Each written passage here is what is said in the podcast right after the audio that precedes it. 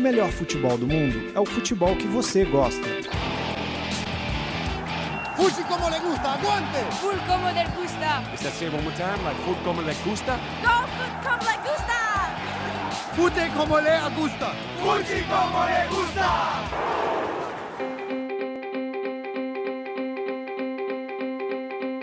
Cálcio como le gusta.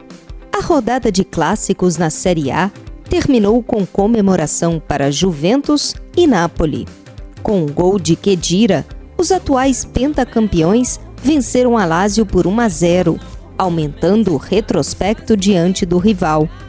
Desde 2013, com uma sequência de 11 vitórias e um empate, a equipe bianconeri não perde para Lazio.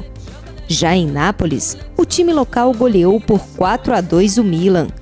Com grande atuação da dupla Calerron e Milik, cada um com dois gols, os atuais vice-campeões italianos venceram a primeira partida na temporada, o suficiente para já encostar nos primeiros colocados da tabela.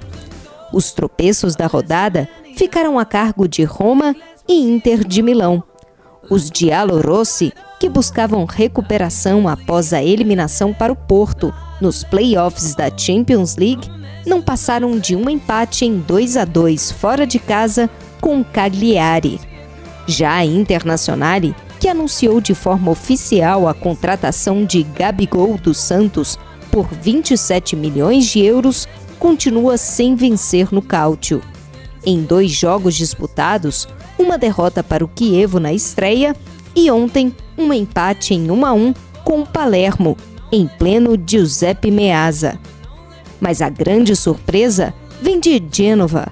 Com duas vitórias e seis gols marcados, o Genoa, que na última rodada despachou fora de casa o Crotone por 3 a 1, aparece na liderança isolada do campeonato italiano. Mais futebol internacional nas nossas redes sociais e no nosso canal no YouTube. Inscreva-se!